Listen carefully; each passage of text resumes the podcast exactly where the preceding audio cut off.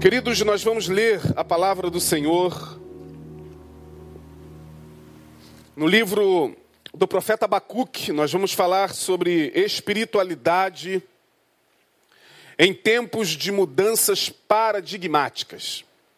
Espiritualidade em tempo de mudanças paradigmáticas.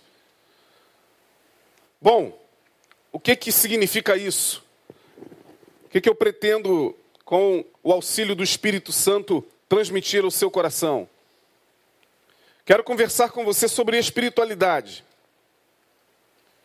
Espiritualidade que nos, nos é apresentada nesses tempos, onde as mudanças estão ocorrendo uma após as outras de forma extremamente veloz. Os paradigmas mudam a todo instante. O que é um paradigma? Paradigma é aquilo que se estabeleceu como uma teoria que se transforma muitas vezes numa crença, numa verdade, pelo qual, durante um tempo, um povo, uma cultura, uma família, certos grupos se orientam. Então, paradigma é aquilo que se fixa como uma verdade. Por exemplo, um paradigma científico estabelece uma maneira de ver uma determinada coisa, uma determinada causa. E o paradigma, ele não é eterno, porque um outro paradigma vem e derruba esse paradigma e se torna agora absoluto. Por isso que quando eu propus falar sobre espiritualidade em tempos de mudanças paradigmáticas, nunca, ao meu ver, a nossa geração, eu tenho 52 anos, eu nunca poderia imaginar que eu pudesse viver para ver essa mudança de paradigmas que vem ocorrendo sobretudo nos últimos 10 anos, nos últimos 15 anos, tanto por parte da ciência, a ciência que vem mudando seus paradigmas de uma maneira avassaladora. E nós acompanhamos nesses últimos um ano e quatro meses as mudanças paradigmáticas da própria ciência em relação a esse vírus, a essa pandemia um paradigma mudando o outro, uma visão mudando a outra sobre a questão é, das vacinas e, e daquilo que foi se colocando como paradigma, como verdade, e um outro paradigma vem e, e, e, desfaz esse paradigma, e não só no campo da ciência, como no campo da tecnologia. A pandemia fez com que houvesse um uma explosão tecnológica, empurrou todos nós para cá, para as redes sociais, para os contatos pela, pelas telas do, do, dos nossos smartphones, dos nossos iPhones, dos nossos iPads.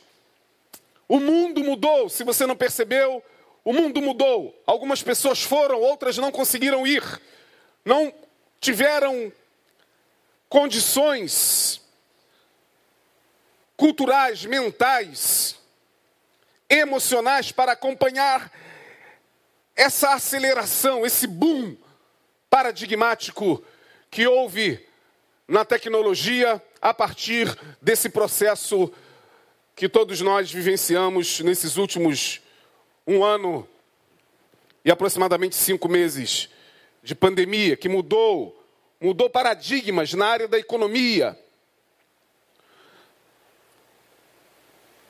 E vem mudando a cada dia paradigmas nessa área da economia. Tudo teve que ser ressignificado. O mundo está sendo ressignificado. O Fórum Econômico Mundial desse ano de 2021 teve como tema proposto para o mundo o grande reset, the great reset. O grande reset, onde especialistas chegaram à conclusão diante de tantos paradigmas que mudaram, tiveram a seguinte conclusão: o mundo precisa começar de novo. Hoje, o que mais se vê nos grandes fóruns, nas discussões dos mais altos níveis científicos, culturais, políticos e, por que não dizer, religiosos, é que o mundo precisa recomeçar. Ora, se o mundo precisa recomeçar, e todos nós que vivemos nesse mundo estamos indo a reboque, temos que ir também com o mundo, não podemos, e mesmo que a gente não queira, seremos empurrados nesta nave chamada planeta Terra. Portanto, se o mundo está passando por paradigmas científicos, tecnológicos, culturais, e também no que diz respeito à própria cultura, paradigmas familiares.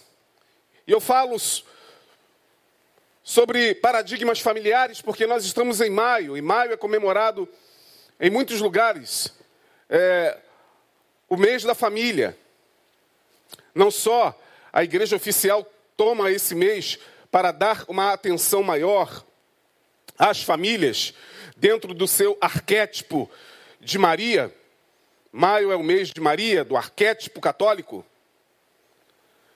Como também nas igrejas evangélicas nós entendemos que maio é um mês onde, onde mais propriamente nos dirigimos à família. Teremos uma palavra da parte de Deus. Aliás, você que não está vendo aqui o pastor Neil nesta manhã, e à noite certamente não o verá, junto com a, a pastora Andréia, eles estão em viagem, ministrando em um outro lugar.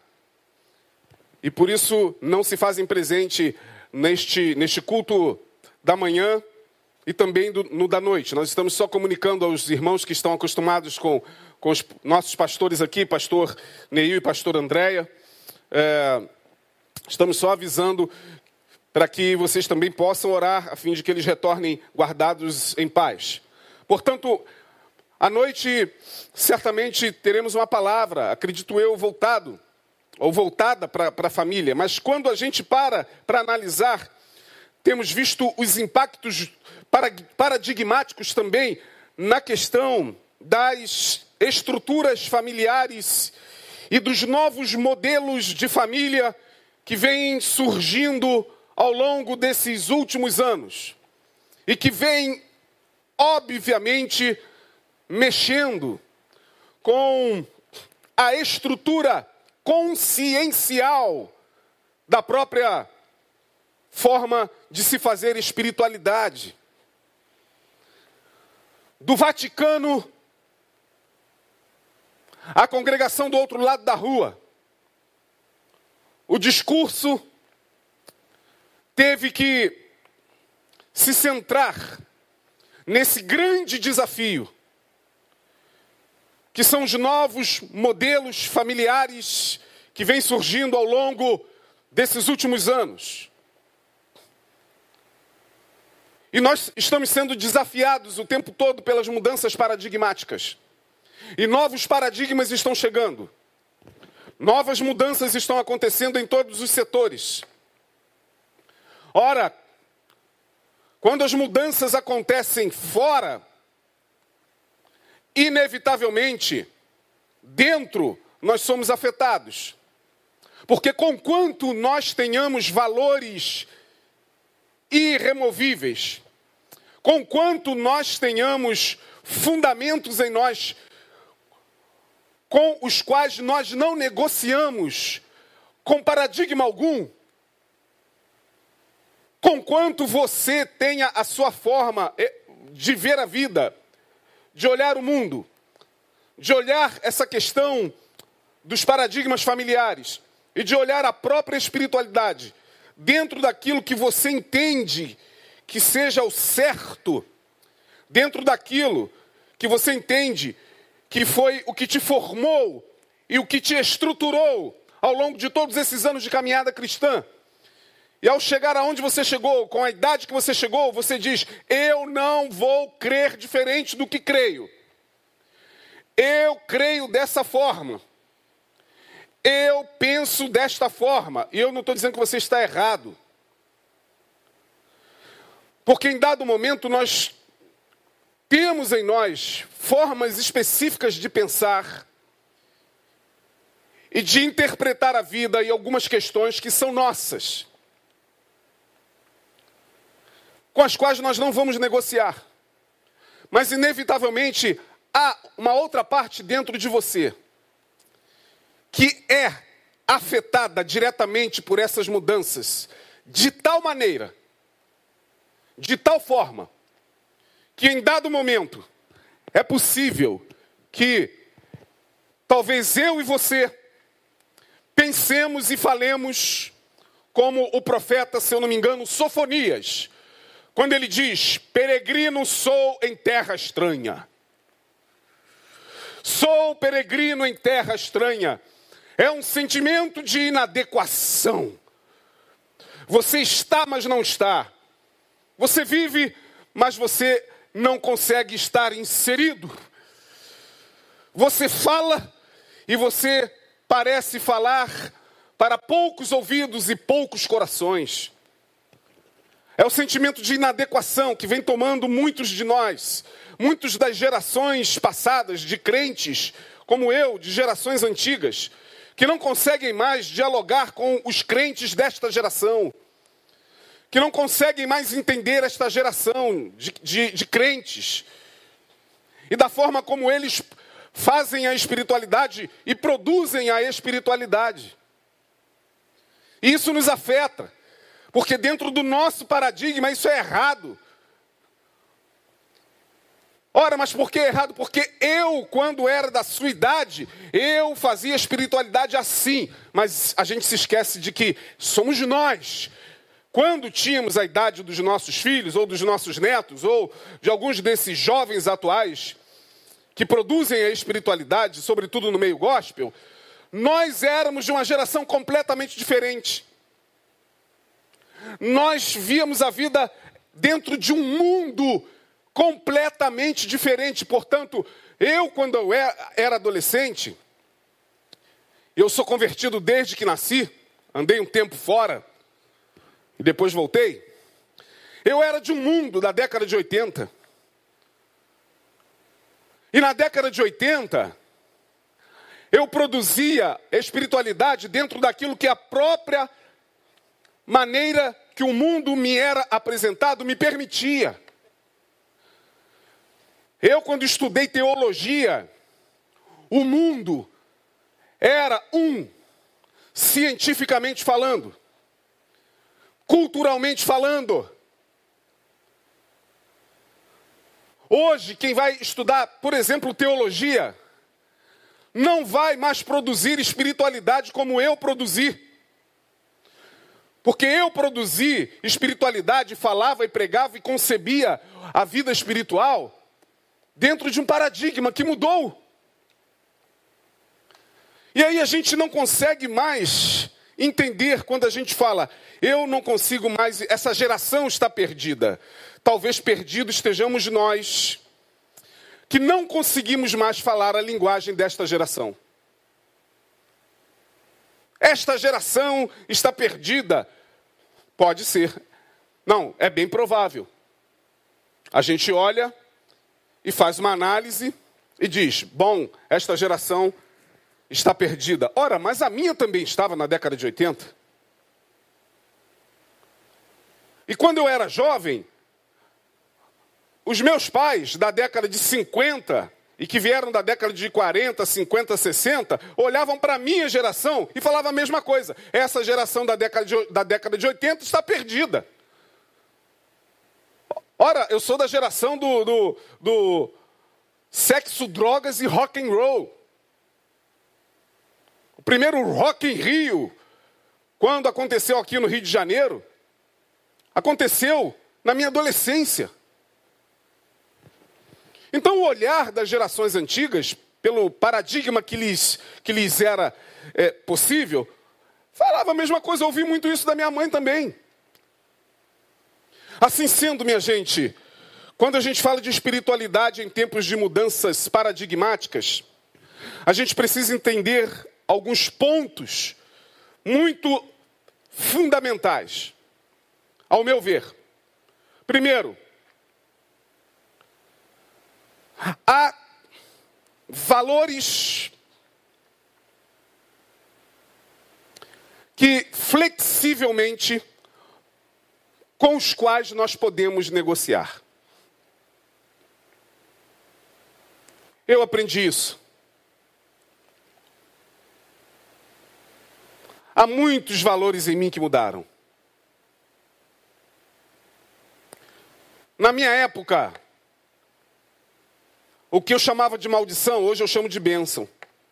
Só para você ter uma ideia daquilo que me foi passado culturalmente, paradigmaticamente, no tempo em que eu me converti. O que eu, Isaías, olhava e chamava, é maldição. Hoje eu digo, não, é bênção. Chamei de maldição por tanto tempo. Por quê? Porque eu aprendi assim. Porque me ensinaram assim. E hoje? Hoje eu vejo que é assim. Então, dentro de, dessa flexibilização, é possível que a gente consiga negociar algumas, algumas, alguns paradigmas. Por outro lado, há valores em mim inegociáveis. Inegociáveis. Quais, pastor? Eu poderia citar aqui alguns, mas vou citar o principal. Eu não negocio com o Evangelho de Jesus. Eu não negocio com aquilo que eu entendo que seja a verdade, que por Cristo eu, eu, eu vejo que esteja na palavra de Deus. Passe pela minha geração o que passar. Viva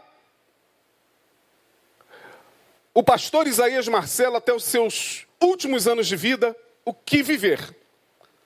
Há coisas em mim que eu não vou abrir mão. Há valores que são inegociáveis. Há valores que, para serem mantidos em nós, tem que ser a força tem que ser com violência, não a violência aqui, entenda, no sentido da violência da força, daquela, daquela violência, no sentido de você ter que se fazer uma força, violar um caminho que para o qual você está sendo empurrado e você vai ter que fazer uma violência. Jesus falou isso. Foi Jesus quem falou: "O reino dos céus é ganho por força". Em outras traduções, por violência. Mas não é a violência essa violência aí que você entende como violência de maldade, barbaridade, não. Violência no sentido de luta. De luta. Para que esses valores permaneçam em mim, eu tenho que lutar todos os dias. Abacuque vive 650 anos antes de Cristo. E em 650 anos antes de Cristo, parece que Abacuque está vivendo exatamente o que muitos de nós, ou que esta geração está vivendo hoje. E viveu ontem e anteontem e em tempos passados. Ora, nós estamos então a 2.650 anos antes. Eu vou levá-los a 2.650 anos para trás. No tempo do profeta Abacuque homem escolhido por Deus para profetizar no cativeiro ao reino do, de Judá, ao reino do sul, ao reino de Judá. E ele é levado pelos caldeus como um cativo. E ali, como cativo, em terra estranha, Deus o levanta como profeta. E Deus o faz ver a sua geração. E Deus lhe mostra algumas coisas muito interessantes. E Deus lhe mostra a espiritualidade em tempos de mudanças paradigmáticas para Abacuque. Ora, que tempo era este que Abacuque estava vivenciando? Tempo de violência e destruição. Olha aí. Tempo de violência e destruição. Capítulo 1, versículo 3 do livro do profeta Abacuque. Ele vai dizer o seguinte: por que razão, quando ele é sacado por Deus para ser profeta, quando Deus diz, vem que eu vou te usar para falar contra o reino do sul, contra Judá. E o profeta não recebia a, chamada de Deus, os profetas do Velho Testamento não recebiam a chamada de Deus com alegria e nem davam festa com, com salgadinho para dizer: O Senhor me chamou para ser profeta. Não, era com peso no coração, era com amargura. Falar em nome de Deus não era uma coisa prazerosa para muitos deles, porque eles sabiam daquilo que teriam que enfrentar. Eles sabiam daquilo pelo que eles teriam que passar. Então eles cumpriam a missão. E por vezes eles questionavam a Deus, como Abacuque, quando Deus o chama, olha o que ele diz. Ele diz: Por que razão, verso 3, me fazes ver a iniquidade e a vergonha, a vexação? Por que a destruição e a violência estão diante de mim? Não, por que razão me fazes ver a iniquidade e a vexação? Porque a destruição e a violência estão diante de mim. Há também quem suscite a contenda e o litígio. Portanto, que tempo era este de Abacuque? É o mesmo tempo em que nós estamos. Tempo de violência, de destruição, tempo de litígio, tempo de contenda, tempo de pais contra filhos e filhos contra pais, irmãos contra irmãos. 2650 anos antes. Eu estou com vocês aqui na história. Na história de um homem que teve que viver uma espiritualidade em tempos paradigmáticos. O que mais Abacuque vê? Abacuque percebe que ele está em um tempo de corrupções e injustiças sociais. Ou seja, um tem, ele vive um tempo onde a lei que era para ser em favor do oprimido, do pobre, do menos favorecido. A lei que era para fazer justiça, não fazia. A lei favorecia a privilegiados. A lei favorecia a elites. A lei, no tempo de Abacuque, favorecia os que já estavam no topo da pirâmide. Ora, e para quem está lá na base da pirâmide? Não, essa lei não fazia justiça. E Abacuque mostra isso no verso 4. Por esta causa, olha o verso, o verso 4: a lei se afrouxa e a sentença nunca sai. Por esta causa, a lei se afrouxa. A sentença justa, se a sentença é para fazer justiça a alguém que precisa da lei para se beneficiar, de maneira justa. Abacuque está dizendo: não, eu não estou vendo isso acontecer. Portanto, o que Abacuque está dizendo é: os juízes estão corrompidos. Tu me fazes profetizar em um tempo de violência, de destruição e em um tempo em que o judiciário, é o que Abacuque está dizendo aqui, tá? Os juízes de Israel estão todos corrompidos, todos comprados, todos em conluio com o sacerdote, com as elites religiosas, todos em conluio com, com governantes que governam para o seu próprio ventre e que não pensam no povo, e que não pensam no menos favorecido, no pobre, na viúva, no órfão. A sentença nunca sai. E se sai alguma sentença, sai pervertida. Olha aí, ele termina no verso 4 falando isso. Por esta causa, a sentença nunca sai. Bom, mas se ela sai, muitas vezes, o juízo para o justo muitas vezes vem pervertido. Que coisa, né? Parece que você está vivendo em algum país. Parece que nós estamos vivendo em algum país. O que mais Abacuque vê? Ele vê homens completamente perdidos, sem liderança, sem alguém que lhes esclareça, sem alguém que lhes lidere de fato. Como peixes que andam sem direção, ou como répteis que andam cada um para o seu lado, sem uma referência. Assim Abacuque está vivendo no seu tempo. O verso de número 13, leia comigo, por favor. 13 e 14. Tu és tão puro de olhos que não podes ver o mal, e a vexação não podes contemplar. Por que, pois, olhas para os que procedem aleivosamente e te calas, quando o ímpio devora aquele que é mais justo do que ele?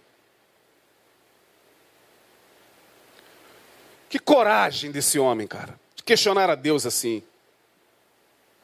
Se hoje a gente dobrasse o joelho para fazer essa oração e a gente falasse para alguém, a gente seria automaticamente repreendido. Como é que você ousa falar com Deus assim?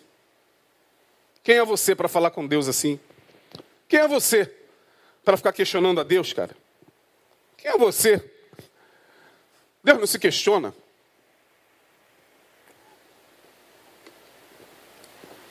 Você está pensando que Deus que vai te dar alguma resposta? Você está pensando que Deus tem algum sentimento? Para você questioná-lo? Obedeça a ele caladamente e acabou. E aqui Abacuque entende que está diante de um Deus humano. Ele está conversando com um Deus humano. Ele está dizendo, no verso 12: Não és tu desde sempre, ó Senhor, meu Deus, meu Deus, meu santo. Ó Senhor, para, para juízo tu o puseste, e tu, ó rocha, o fundaste para castigar, falando dos ímpios. Tu és tão puro de olhos, verso 13, que não podes ver o mal.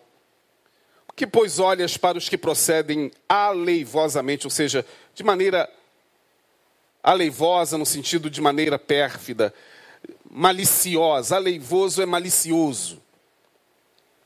E te calas. Até quando o ímpio devorará aquele que é mais fraco do que ele, que é mais justo do que ele? Até quando? Até quando a gente vai presenciar isso? Portanto, ele está dizendo aqui no verso de número 14: Porventura tu farias os homens como peixes do mar, como répteis que não tem quem os governe? Onde está a liderança? Estamos sem liderança. Cada um opta pelo seu referencial de liderança. É o que a gente vê hoje. As pessoas andam tão sem liderança que cada um vai escolhendo o seu líder de acordo com aquilo que o seu líder tem e que comunica dentro de si, porque ele também tem aquilo que o seu líder, a quem ele escolheu, tem. Eu sempre costumo dizer isso. Então, se surgir uma liderança, sei lá, com um discurso da jihad, parecida com, com os radicais do Islã aqui no Brasil, vai ter gente que vai dizer: Ó, oh, foi levantado por Deus. Vai. Se o povo está tão desorientado, tão desorientado, qualquer coisa serve. Qualquer discurso serve. Qualquer qualquer direção para onde esse líder me levar, eu vou. Que é nele que eu confio. Mas o outro diz, não, é nesse que eu confio. O outro diz, não, eu, eu esse outro. Todo mundo, exatamente como, como Jeremias está colocando, peixes, répteis, que não têm liderança e que estão perdidos. Abacuque também vive em um tempo onde a, a informação, há 2.650 anos, já era veloz. Porque Deus mandava a visão e dizia para ele: escreve a visão, torne-a bem legível, sobre tábuas, para que possa ler o que passa correndo. Tempo em que Abacuque também vivenciou aquela correria do dia a dia, pessoas para lá e para cá, pessoas que não, tem, não tinham tempo para si, não tinham tempo para meditar nem naquilo que estavam lendo, nem naquela informação que estava diante dos seus olhos. É tanta informação, é tanta coisa que vai subindo, tanta coisa que passa diante dos nossos olhos nisso aqui que a gente se interessou por uma informação e para buscá-la já não achamos mais e temos que ir buscá-la. Aonde foi parar aquela informação interessante? Me interessou aquela informação, me interessou aquele curso, me interessou aquela fala, me interessou aquela palestra, já não está mais. Porque não há tempo. Hoje os bytes não respeitam o tempo. Hoje é tudo rápido. Você passa o olho, faz a leitura dinâmica, faz a leitura rápida. Pegou, pegou, não pegou para achar, vai ter que pesquisar muito. Ah, mas isso é hoje, pastor. Olha o que, que Abacuque está dizendo aqui. Olha o que Deus fala para Abacuque no capítulo 2, no versículo 2. Então o Senhor me respondeu e disse: Escreve a visão e torna-a bem legível sobre tábuas Ora, sobre tábuas, era a tecnologia à época, eram tábuas de argila, aonde se escrevia, tábuas de argila. Se Deus estivesse falando hoje para alguém, diria: escreve a visão e coloque-a no Instagram, coloque lá no YouTube, no Facebook, coloque nessas tábuas tecnológicas que hoje não são de argila, mas são feitas de bytes, são feitas de cristal líquido, são feitas de outro tipo de material. Então o Senhor me respondeu: escreve a visão, torna-a bem legível sobre tábuas, para que possa ler o que passa correndo, para que tenha tempo de ler o apressado, tempo de velocidade da informação, escassez de tempo, o século 21 é o século que muda o paradigma também do tempo. Estamos vivendo um outro paradigma de tempo. Depois dessa pandemia, perdemos a noção de tempo. O tempo, o Cronos, nos engoliu. Como diz a mitologia grega, Cronos é um titã que devorava seus filhos na mitologia grega. Seus filhos iam nascendo iam sendo devorados. O único que foi salvo, me parece, por Reia, a sua mãe, se eu não estou enganado, da história de Cronos, foi Zeus. Senão ele seria devorado também. Mostrando que o tempo, Cronos, come nossas horas, nossos minutos, nossos segundos. O tempo não para. E o Cronos nos engoliu nesse período de pandemia. Perdemos a noção de tudo. Perdemos a noção em algum momento de, de hora, de que dia é hoje, que horas tem. Hoje é domingo ou segunda, hoje é sábado. Quando é que eu saí com você? Foi ontem ou anteontem? Perdemos a noção de tempo. Jeremias também estava, por incrível que pareça, já vivenciando esse paradigma da escassez do tempo. Deus fala para ele, Jeremias, a visão que eu vou te dar, escreve-a numa tábua, para que possa ler, mesmo aquele que passa correndo. E aí a gente hoje tem muita pressa. Se a época de Jeremias, seus conterrâneos já eram apressados, você imagine eu e você hoje, tanta coisa para resolver, a gente não dá conta, a semana é curta, o dia é curto. Aí a gente pensa que tentou dar conta daquilo que a gente planejou na nossa agenda, no nosso dia, daqui a pouco acabou. E aí eu me lembro de uma música aqui muito interessante que diz, eu acho que é do Leone, onde ele diz: Eu tenho pressa, tanta coisa me interessa, mas nada tanto assim. Eu tenho pressa, tanta coisa me interessa, mas nada tanto assim. Jeremias, o profeta Abacuque, diante dessa espiritualidade paradigmática, ali no cativeiro, ele só vê uma saída, que é buscar a Deus, clamar a Deus, buscar uma resposta e um referencial naquele que poderia lhe dar essa resposta, lhe mostrar o caminho. Porque ele percebeu que isso afetava também a espiritualidade da sua época. Isso afetou a obra de Deus. Isso afetou a espiritualidade das pessoas. Isso afetou o cativeiro, é, o pecado de Judá.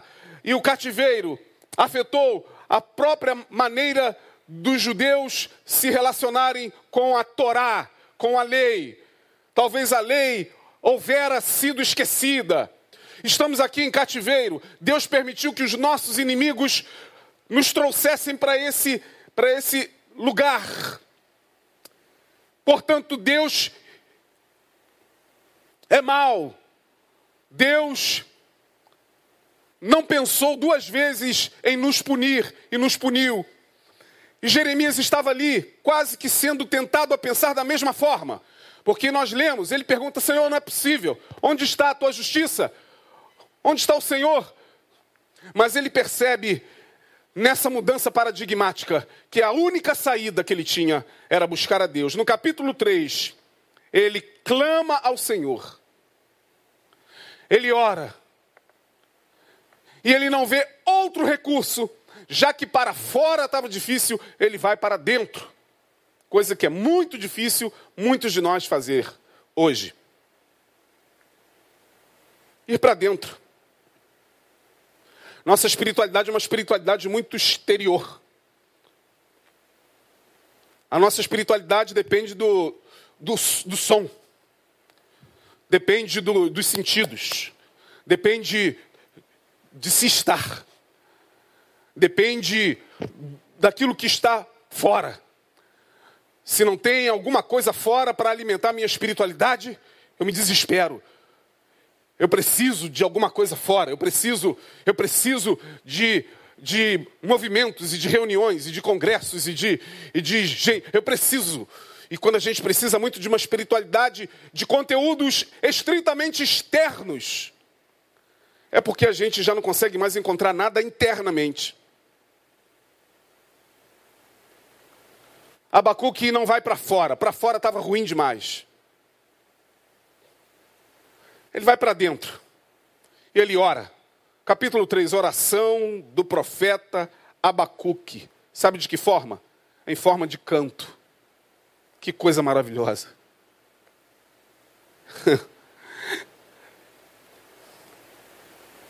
Ele diz: Eu vou orar cantando. Eu vou adorar, eu vou orar cantando. E eu faço ideia como é essa oração em aramaico. Aqui o texto está em aramaico, em hebraico. Deve ser a coisa mais extraordinária do mundo. E ele começa a orar cantando, indo para as regiões abissais da sua alma. Ele diz: Não tem jeito, eu tenho que me encontrar, eu tenho que rever meus valores. Como diz a música, quero rever meus conceitos, quero rever meus valores. Quero saber quem sou, eu estou perdido, eu não sei mais quem eu sou. Eu estou aqui no meio desse cativeiro. Eu estou no meio de uma falta de, de referencial de liderança enorme. Eu estou perdido também dentro de mim, eu quero me encontrar. Eu preciso saber quem é Abacuque. Quem é esse homem? Qual a razão dele existir, dele ser, dele estar aqui vivendo tudo isso? Que Deus permitiu que ele esteja vivendo. E ele vai para a alma, e ele canta, e o seu cântico é maravilhoso. Ele diz: Eu ouvi, no verso 2, Senhor, a tua palavra e temi. Aí ele pede avivamento. Ele diz: Aviva, ó Senhor, a tua obra no meio dos anos. No meio dos anos a notifica. Ó oh, Senhor, tu estás irado? Lembra-te da misericórdia. Tudo cantando, tudo em forma de canto. Eu acredito que quando ele foi cantando, ele foi descendo, descendo para as regiões mais profundas da sua alma, do seu ser, para encontrar talvez lá nos porões do seu inconsciente um abacuque que ele não conhecia. Um abacuque que era conhecido do lado de fora, na sua persona, mas ele queria encontrar a sua sombra. E ali ele tem um contato com a sua sombra, e a sua sombra adora e a sua sombra é envolvida pela luz, a mesma luz que envolveu o profeta Isaías, que o fez olhar e dizer: ai de mim. Eu vi o Senhor dos exércitos, os meus olhos viram rei, e Abacuque começa a orar e pedir avivamento. Só que ele não pediu avivamento em congressos. Ó oh, Deus, faça com que aqui no meio do cativeiro a gente, a gente faça um avivamento de pessoas pulando e gritando, dizendo Jesus é rei, e com faixas. Não, ele não buscou esse avivamento. Porque desse avivamento nós estamos fartos nesse país. Avivamento que, que não leva para lugar nenhum. Movimentos que nós vemos aqui a colar, de grupos, carregando Bíblia, e batendo Bíblia na cabeça, e, e falando: Jesus é rei, Deus te ama. Yeah. É o soldado de Jesus. É o soldado de Jesus que, cuja espada está ali para decepar quem não pensa como eles, quem comete alguma falha, quem não corresponde ao modelo estereotipado daquele grupo. É os soldados de Jesus que estão na praça chamando pessoas, trazem essas pessoas para o seu exército e ali lhes dão uma farda e dizem: agora você aqui tem que obedecer, que se você não obedecer, você é rebelde, e rebelde aqui é tratado como rebelde. Esse é o avivamento que está por aí.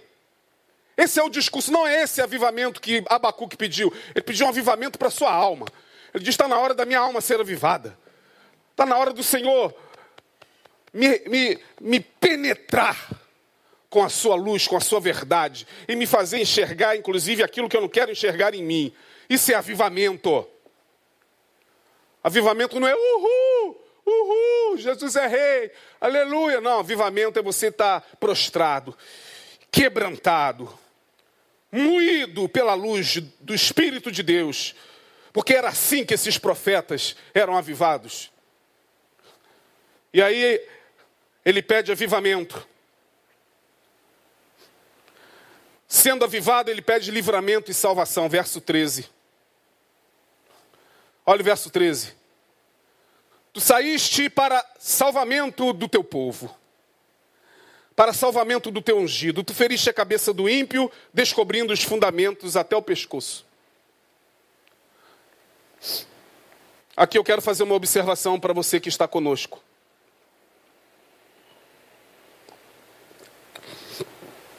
Eu não creio que uma alma avivada peça a Deus ou interceda a Deus para que Deus mate alguém, para que Deus mande para o inferno alguém, para que Deus aniquile alguém, para que Deus puna alguém que está vivendo assim, assim, assim, ou assim, ou assado, assado, assado, assado.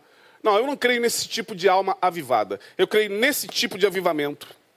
Porque quando Jeremias recebeu o avivamento, ele pediu livramento e salvação. Tu saíste para salvamento do teu povo, para salvamento do teu ungido. Tu feriste a cabeça do ímpio. O ímpio é por conta de Deus. Quem é ímpio, quem não é, é Deus quem sabe. É Deus quem julga, não sou eu. Tu feriste a cabeça do ímpio. O ímpio é por conta tua. O que eu desejo é salvação e livramento. Porque salvação e livramento, se vierem, eu também serei salvo e serei livre. Eu quero salvação e livramento para o meu país. Não quero que o meu país vá para o buraco. Se ele for para o buraco, eu também vou. Uma questão de inteligência. Eu posso não concordar com quem esteja à frente do país por questões pessoais, mas daí torcer porque, porque, porque ele, o país vai para o buraco, eu também vou. Eu também perco tudo aquilo que eu lutei para construir. Que falta de inteligência. Infelizmente, nós temos visto nesses tempos, esse homem está nos ensinando, Senhor, livra e salva, porque eu preciso também disso. Eu quero ser salvo, eu tenho família, eu tenho filhos, eu tenho uma vida, eu tenho meu trabalho, tenho meus sonhos, eu tenho meus projetos. Então lá, livra, traz livramento, traz salvação. Isso é avivamento, isso é alma avivada, gente. Caminhando, ele entende que, portanto, em meio às crises, perdas, dores, escassez, só em Deus e com uma alma avivada, ele poderá continuar firme, mesmo que ele olhe à sua volta e não veja, inclusive, o fruto da semente que ele plantou. Bom, essa palavra aqui, ela, ela não é nem um pouco simpática para os que estão desesperados aí atrás da prosperidade. E não tem problema nenhum você correr atrás da tua prosperidade, da tua semente. Plante e você vai colher. Tenha pensamento positivo, tenha fé. Plante a sua semente. Porque, não, Abacuque se avivou de tal maneira que ele falou: tá bom. Mas se não vier o que eu estou esperando? Se não vier o fruto da semente que eu plantei? Ah, se não vier, depende. Que semente você plantou? Pode ter sido uma semente boa. Ah, então, se é uma semente boa, o fruto nem sempre. Não na hora que a gente quer. Ele entende isso. E no verso 17, que você já conhece muito bem, e só para fazer uma oração dessa aqui, a gente tem que buscar muito avivamento, irmão, porque senão não dá nem para a gente orar isso aqui, nem ler. Porquanto ainda que a figueira não floresça, nem haja fruto na vide. O produto da oliveira minta, ou seja, também não tem azeite. Não tem azeitona, portanto não terá azeite. Não terá uva para ter vinho. Não terá figos, que era uma fruta muito comum entre o, povo daquela época, entre os judeus. E os campos não produzam mantimentos. E as ovelhas também sejam arrebatadas. E nos currais também não tenha mais nada não haja vacas. Que cenário, né? Pois é. É o cenário que só é possível para alguém que sabe em quem crê e que busca um avivamento tal, onde sua fé não estará firmada naquilo que ele interpretou ou entendeu durante tanto tempo, que tem a ver como resultado da sua crença em Deus. E aí, para orar como esse homem aqui, tem que dar um salto de consciência. Infelizmente, salto de consciência, pouquíssimas pessoas estão dando dentro das igrejas. As igrejas estão hiperlotadas com pouquíssima gente que deu esse salto.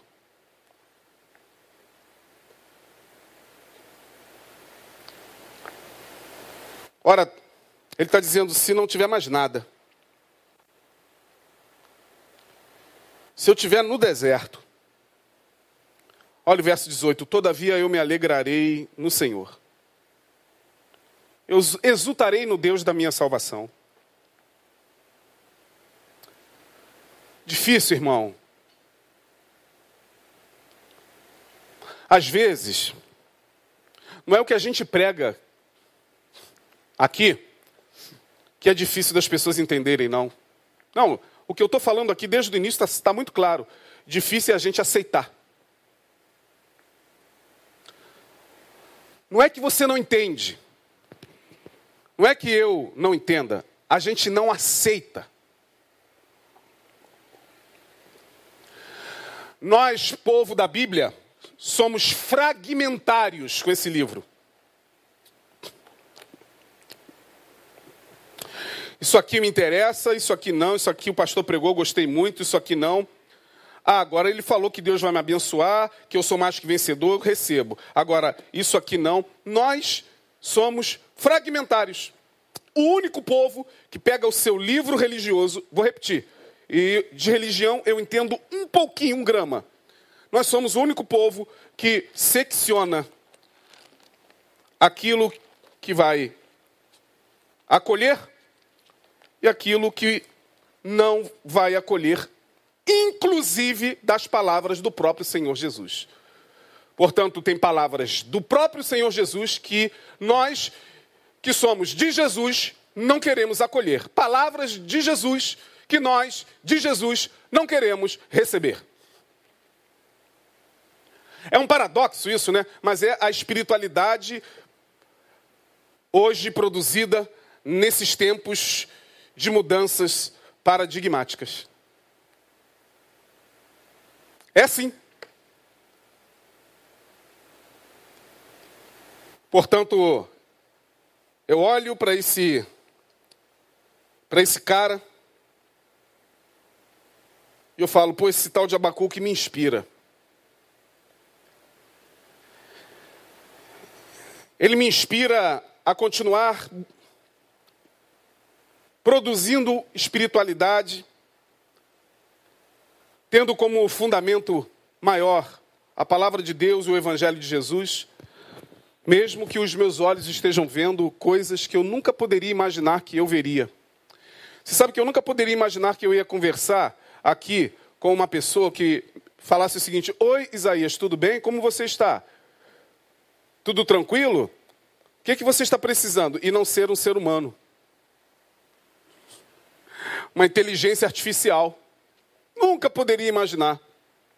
Daqui a pouco vai perguntar: olha, Isaías, hoje você se excedeu, hein? Comeu pizza, tomou Coca-Cola. Cuidado com o pedido que você fez no iFood. Afinal de contas, você tem problema de pressão. Você toma remédio. Eu estou aqui porque eu estou também muito preocupado com a sua saúde.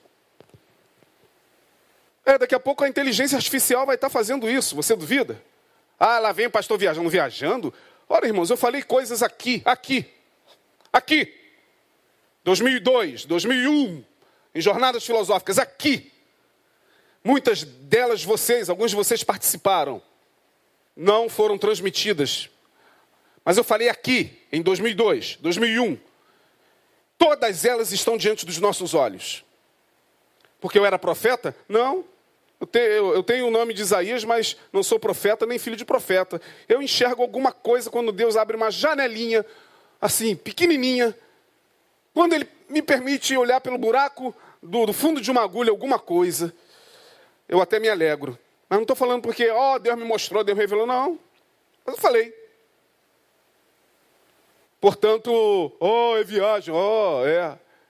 Você nem, nem se preparou para o que é viagem daquilo que está chegando nesse tempo de mudanças paradigmáticas. Mas nesse tempo, o conselho de Deus para você, concluindo a minha palavra, é: busque o avivamento.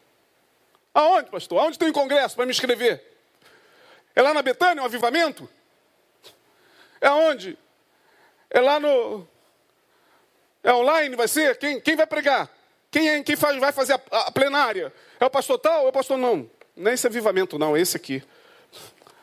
Vá para o teu quarto, fecha a tua porta, entre no teu templo, entre na tua catedral. E lá você poderá ouvir a voz de Deus dizendo: Eu farei você saltar nesse tempo de escassez, com o verso de número 19, eu termino. O Senhor Jeová é a minha força. E fará os meus pés como os das corças. Corça salta. Um salto de uma corça vai a mais de não sei quantos metros. Salta. O Senhor Jeová é a minha força e fará os meus pés como os das corças, e me fará andar sobre as minhas alturas. Olha que coisa interessante, e aqui eu termino a minha palavra. Que coisa magnífica ele está falando aqui. Ele está dizendo: O Senhor me fará saltar para acima das minhas alturas.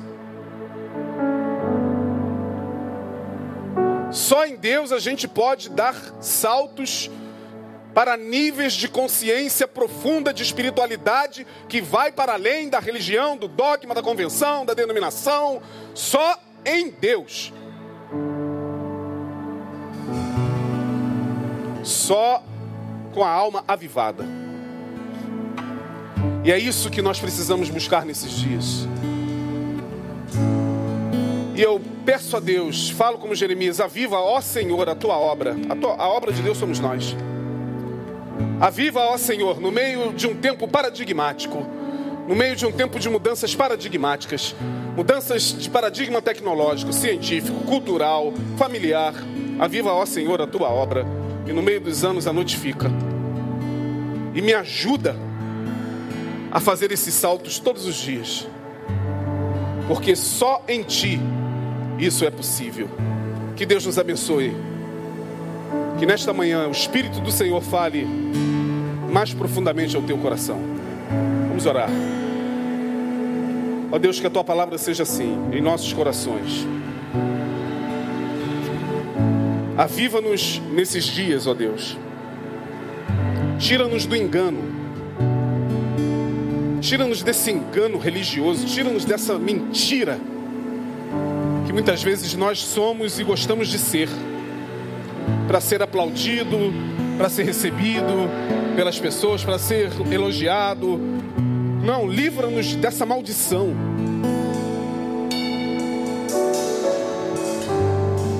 Não que isso seja ruim quando isso vem das pessoas, mas nós não queremos nos enganar a ponto de ficar presos a isso. Nós queremos fazer como Jeremias. Queremos que o Senhor venha nos trazer a plena consciência